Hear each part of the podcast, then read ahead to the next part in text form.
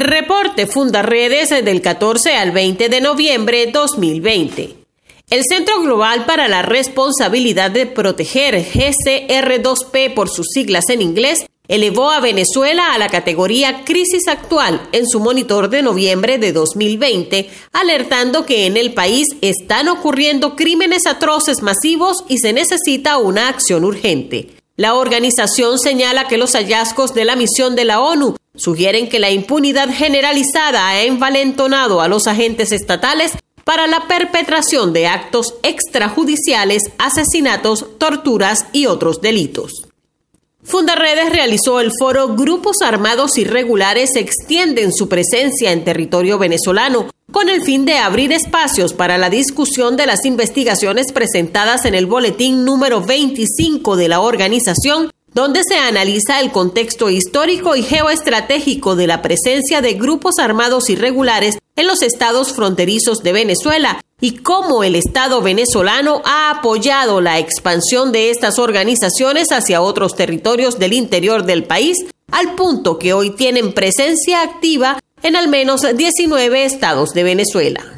La Oficina del Alto Comisionado de Naciones Unidas para los Derechos Humanos publicó en su portal web una comunicación dirigida al Estado venezolano en la que los relatores especiales de la ONU expresan su más profunda preocupación por las desapariciones de al menos 73 venezolanos y por la falta de acciones efectivas por parte de las autoridades para impedir la trata de personas e investigar y enjuiciar de manera oportuna y eficaz a los presuntos autores.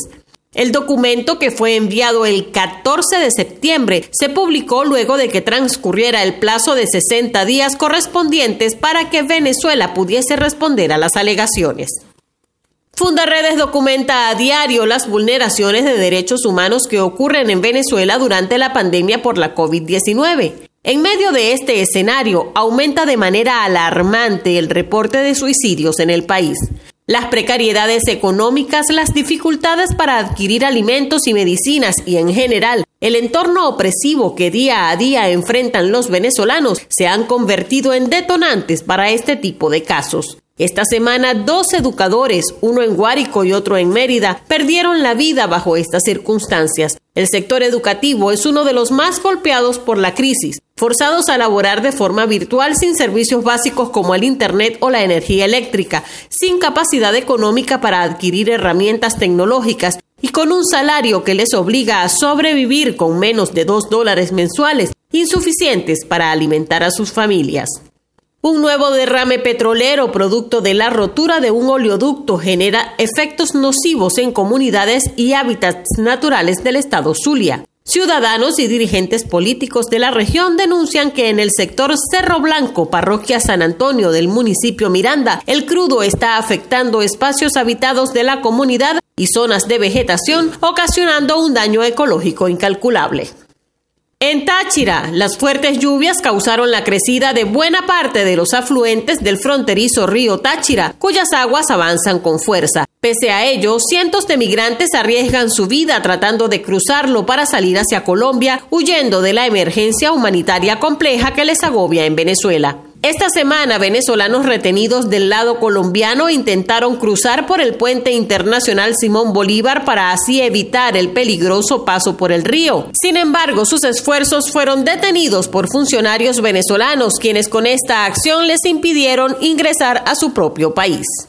En Zulia, integrantes de una banda del crimen organizado con alto poder de fuego dedicada a realizar secuestros, extorsiones, microtráfico de drogas, robo y sicariato, lanzaron una granada fragmentaria contra un supermercado en la capital del municipio La Cañada de Urdaneta. El hecho dejó tres personas heridas. También en Zulia, integrantes de las FAES fueron hallados en flagrancia por efectivos de la policía municipal cuando extorsionaban y amenazaban de asesinato a varios trabajadores de una finca de Pueblo Nuevo, municipio Francisco Javier Pulgar, en la zona sur del lago de Maracaibo.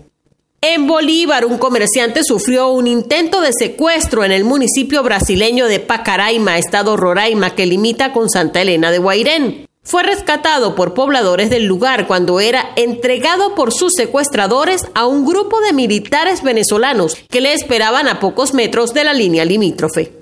También en Bolívar, cuatro integrantes de las Fuerzas Armadas Revolucionarias de Colombia murieron durante un enfrentamiento con agentes de la Fuerza Armada y la Policía Nacional en el sector La Cochinera en Ciudad Bolívar. Los fallecidos vestían indumentaria militar y portaban chalecos antibalas y fusiles de asalto de alto calibre. Comparte, ayudemos a vencer la censura en Venezuela. Consulta esta y otras informaciones en nuestro portal www.fundaredes.org.